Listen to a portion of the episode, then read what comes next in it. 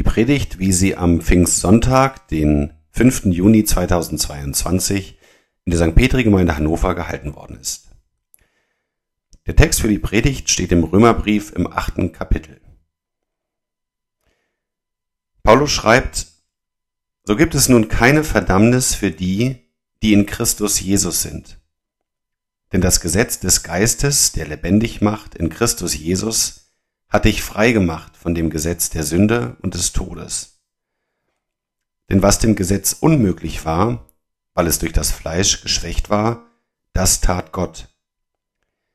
Er sandte seinen Sohn in der Gestalt des sündigen Fleisches und um der Sünde willen und verdammte die Sünde im Fleisch, damit die Gerechtigkeit, die das Gesetz fordert, in uns erfüllt werde die wir nun nicht nach dem Fleisch wandeln, sondern nach dem Geist. Denn die da fleischlich sind, die sind fleischlich gesinnt. Die aber geistlich sind, die sind geistlich gesinnt. Denn fleischlich gesinnt sein ist der Tod, doch geistlich gesinnt sein ist Leben und Friede. Denn fleischlich gesinnt sein ist Feindschaft gegen Gott, weil das Fleisch sich dem Gesetz Gottes nicht unterwirft. Denn es vermag's auch nicht. Die aber fleischlich sind, können Gott nicht gefallen. Ihr aber seid nicht fleischlich, sondern geistlich, da ja Gottes Geist in euch wohnt. Wer aber Christi Geist nicht hat, der ist nicht sein. Wenn aber Christus in euch ist, so ist der Leib zwar tot um der Sünde willen, der Geist aber ist Leben um der Gerechtigkeit willen. Wenn aber der Geist dessen, der Jesus von den Toten auferweckt hat, in euch wohnt, so wird er, der Christus von den Toten auferweckt hat, auch eure sterblichen Leiber lebendig machen durch seinen Geist, der in euch wohnt. Sie war regelmäßige Kirchgängerin und hatte es endlich mal geschafft, einen guten Bekannten mit zum Gottesdienst zu bringen. Er war neugierig geworden, weil sie tatsächlich jeden Sonntag zum Gottesdienst kam, trotz so mancher Party, die bis in die frühen Morgenstunden gegangen war. Auch zu sonntäglichen Geburtstagen im Freundeskreis, die gewöhnlich um 10, 11 Uhr mit Brunchen begannen, kam sie immer etwas später, weil sie zuvor am Gottesdienst teilnehmen wollte. Er hatte sich gefragt, was wohl so Interessantes dahinter steckte. Einige Gespräche hatten sie schon geführt, so dass er heute einfach mal mitgekommen war. Nach dem Gottesdienst ergibt sich ein Gespräch. Und war es sehr schlimm für dich? Na, sagen wir mal, es war etwas ungewöhnlich, aber okay. Fand ich toll, dass du heute mitgekommen bist. Ja, aber ehrlich gesagt, alles verstanden habe ich nicht. Du, das geht mir auch manchmal so. Ach wirklich? Hätte jetzt gedacht, dass das alles für dich vollkommen nachvollziehbar ist. Nee, ehrlich gesagt nicht. Aber ich versuche mich dann immer mehr auf das zu konzentrieren, was ich verstehe, als auf das, was mir nicht so verständlich ist.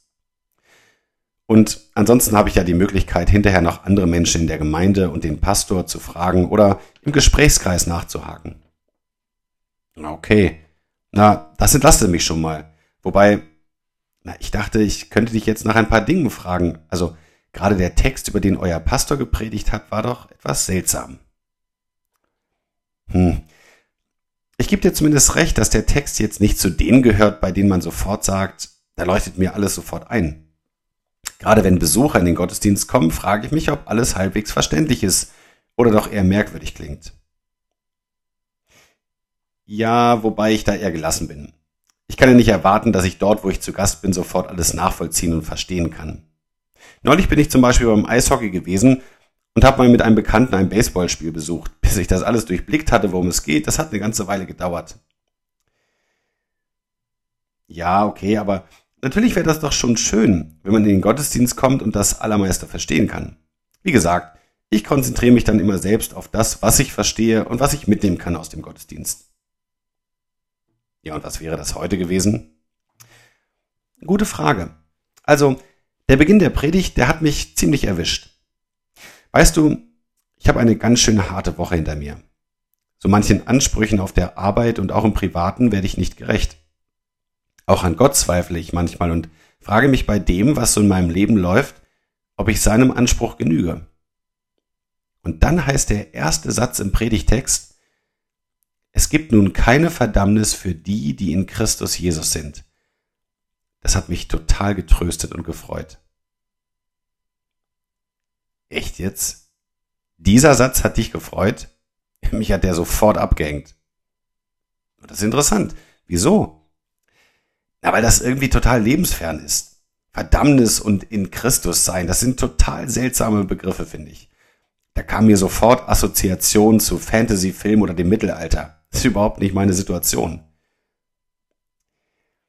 Ja, ich gebe dir recht, dass das erstmal etwas befremdlich klingt und dass man da schon mal etwas über den Hintergrund wissen muss. Und der wäre?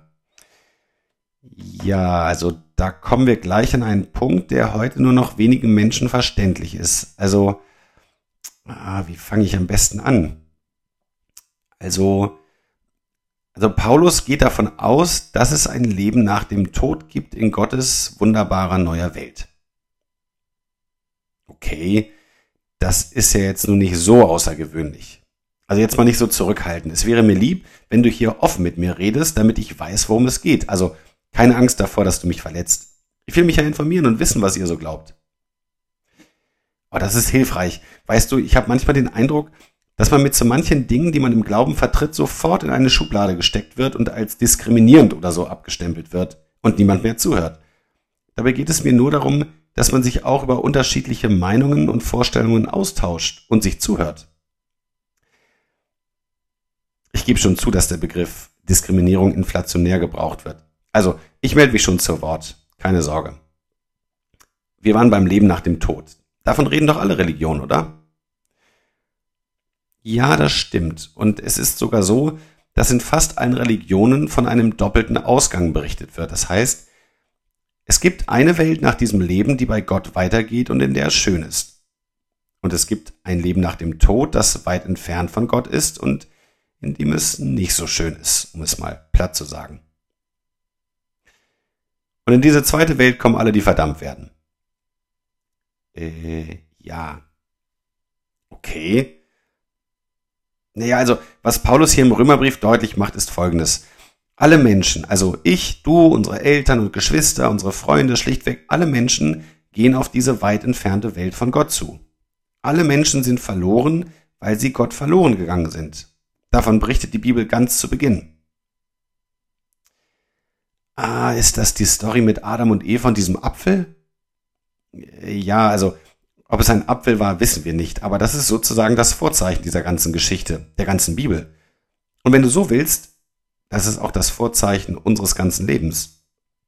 Wir leben nicht mehr in Harmonie mit Gott und können mit dem heiligen Gott nicht mehr zusammen sein. Es sei denn, es sei denn was?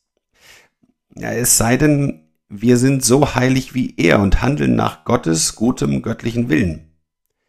Dann stehen wir auf seiner Stufe sozusagen. Verstehe. Also alle Menschen sind Gott verloren gegangen. Das ist sozusagen die Grundvoraussetzung. Und alle, die, wie hieß es da, in Christus Jesus sind, werden nicht verdammt? Ja, so sagt es die Bibel. Okay. Und wie macht man das? Also das in Christus sein? Das erzählt Paulus zwei Kapitel vor dem Kapitel, über das der Pastor gepredigt hat. In Christus kommt man durch die Taufe. Also man wird sozusagen in Christus hineingetauft oder man kann auch sagen hineingeboren. Das klingt ja jetzt sehr theoretisch. Ja, aber das hat sehr praktische Folgen. Und die wären, warte mal, ich hole jetzt mal meine Bibel heraus, um genau zu schauen, wie Paulus das formuliert. So. Also hier steht, Ihr aber seid geistlich, da ja Gottes Geist in euch wohnt. Wenn aber Christus in euch ist, so ist der Leib zwar tot um der Sünde willen, der Geist aber ist Leben um der Gerechtigkeit willen. Wenn aber der Geist dessen, der Jesus von den Toten auferweckt hat, in euch wohnt, so wird er, der Christus von den Toten auferweckt hat, auch eure sterblichen Leiber lebendig machen durch seinen Geist, der in euch wohnt. Also ich versuche es mal mit eigenen Worten nochmal zu sagen. In der Taufe fängt ein neues Leben an, weil wir da den Heiligen Geist bekommen. Und dieser Heilige Geist sorgt dafür, dass wir bei Christus bleiben und am Ende in Gottes Herrlichkeit kommen werden. Okay, also ich kann dir nur sehr langsam folgen, aber wenn ich das richtig verstehe, bekommt man in der Taufe Gottes Geist, der dafür sorgt, dass man in Christus ist und auch bleibt. So wie in einer Art Schutzraum, wo man sicher ist. Ja, so könnte man es sagen. Aber wo sind bitte die praktischen Folgen, von denen du sprichst? Du sagst doch, die, die getauft sind, haben den Heiligen Geist empfangen. Ich kenne da eine Menge von Leuten, die sich getaufte Christen nennen, zur Kirche gehen, sogar öfter als nur an Weihnachten, und bei denen es im Leben drunter und drüber geht. Der eine hat seine Frau für eine andere verlassen. Die nächste hat mit ihren Eltern gebrochen und die sprechen kein Wort mehr miteinander. Und wieder jemand anderes arbeitet für ein großes Wirtschaftsunternehmen, in dem nach Strich und Faden betrogen wird ja, ich, ich, ich stimme dir vollkommen zu. Ich würde auch nicht sagen, dass Christen bessere Menschen sind. Denn solange wir auf dieser Erde leben, bleiben wir Menschen, und zwar alle, meilenweit von dem entfernt, was Gott von uns möchte, wenn es nach uns geht. Er sagt uns, dass wir unseren Nächsten lieben sollen, und ich, ich denke lieber an mich und suche meinen eigenen Vorteil. Gott sagt uns, dass er uns mit allem reichlich versorgt, was wir zum Leben brauchen. Und ich? Bin so oft neidisch auf das, was andere sind, was sie haben und was sie darstellen. Gott sagt uns, dass er uns liebt und zeigt uns seine Liebe und ich liebe Gott so oft nicht, sondern fühle mich gegängelt, eingeengt und bevormundet von ihm. Krass, dass du das so sagst. Das hätte ich jetzt nicht gedacht. Ja, aber das bin ich. Und Gott weiß das. Und er weiß auch, dass ich das Gesetz niemals erfülle, das nötig wäre, um in seine Gemeinschaft und in den Himmel zu kommen. Muss man in einem Bild zu sagen, ich lebe hier in einer Welt, in der das Gesetz herrscht. Und die Regel ist einfach. Wer das Gesetz nicht erfüllt, der wird am Ende sterben. Wir suchen ja so oft Gottes Gerechtigkeit wenn wir etwas Ungerechtes in der Welt entdecken. Und hier findest du sie. Gott sagt uns, was notwendig ist, damit wir gerettet werden, und wir erfüllen es nicht. Also steht am Ende der Tod. Das ist gerecht. Aber jetzt passiert das Erstaunliche, was Paulus hier sagt. Hier steht, was dem Gesetz unmöglich war, weil es durch das Fleisch geschwächt war, das tat Gott. Er sandte seinen Sohn in der Gestalt des sündigen Fleisches und um der Sünde willen und verdammte die Sünde im Fleisch, damit die Gerechtigkeit, die das Gesetz fordert, in uns erfüllt werde, die wir nun nicht nach dem Fleisch wandeln, sondern nach dem Geist. Ja, etwas schwer verständlich. Ich versuche es mal mit einem Bild. Wie eine Mannschaft, die ein Auswärtsspiel hat und auf dem gegnerischen Spielfeld antreten muss, bleibt Gott nicht im Himmel, sondern begibt sich auf das gegnerische Gebiet der Sünde mit allen Konsequenzen. Und wie es aussieht, verliert er am Ende. Er stirbt. Und damit trägt er die Konsequenzen für die Sünde. Es wird abgepfiffen. Doch als alle denken, dass es aus ist, steht er nach drei Tagen wieder von den Toten auf und zeigt damit, dass er gestorben ist, um das Gesetz zu erfüllen. Christus lässt sich von der Sünde verdammen und lässt das Urteil über sich ergehen als der größte Sünder. Er zieht sich unsere Sünde an, so hängt er am Kreuz für uns Menschen. Und wir werden frei davon. Und nach seinem Sieg fährt er wieder auf gen Himmel. Na toll. Christus kommt in den Himmel und was ist mit uns? Na, denk an den ersten Satz der Predigt. Ah, du meinst das in Christus sein. Also, die zu Christus gehören, kommen automatisch auch mit in den Himmel. So ist es.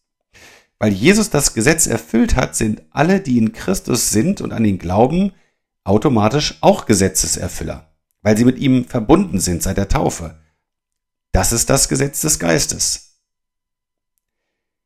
Das heißt, dass es nicht auf mich ankommt,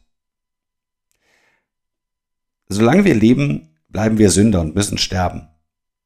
Und wenn ich auf mich schaue, dann sehe ich tatsächlich ein Leben, mit dem ich vor Gott niemals bestehen kann.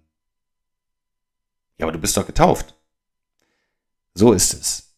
Deshalb bin ich auch zugleich gerettet. Seit der Taufe bestimmt der Heilige Geist über mein Leben. Er wohnt in uns. Er will mein Leben prägen. Er sorgt dafür, dass ich bei Christus bleibe.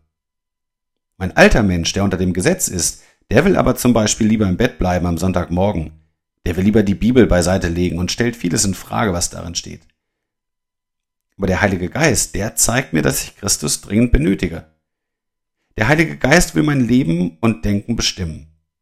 Und er will mich immer wieder in den Schutzraum Christus führen. Ich bin also kein besserer Mensch, aber besser dran, weil ich seit meiner Taufe zu Christus gehöre. Puh, was für eine Unterhaltung. Ich glaube, ich habe mich noch nie so intensiv mit jemandem über den christlichen Glauben unterhalten. Aber lass uns das gerne mal wieder machen. Ich habe eine Menge, über das ich nachdenken muss. Gerne. Und danke für dein offenes Zuhören und deine Fragen. Das fand ich richtig gut. Als sie ihre Wege trennen, blickt sie ihm noch eine Weile nach und staunt. So ein Gespräch hatte sie nicht erwartet. Und was sie da so theologisch von sich gegeben hatte, das war nicht sie gewesen. Das merkte sie gerade jetzt, wo sie darüber nachdachte. Sie setzte sich auf eine Parkbank, faltete die Hände und betete leise. Herr Jesus, danke für deinen Heiligen Geist. Sende ihn immer wieder. Lass ihn sein Werk unter uns ausführen. Immer und immer wieder. Gib ihn uns als Gabe, die du vom Himmel schenkst, um uns zu dir zu führen. Erweise deine Macht auch heute, auch an den Menschen in unserem Umfeld und in deiner Kirche, damit wir bei dir bleiben, auch mit unseren manchmal noch ungelösten Fragen. Amen.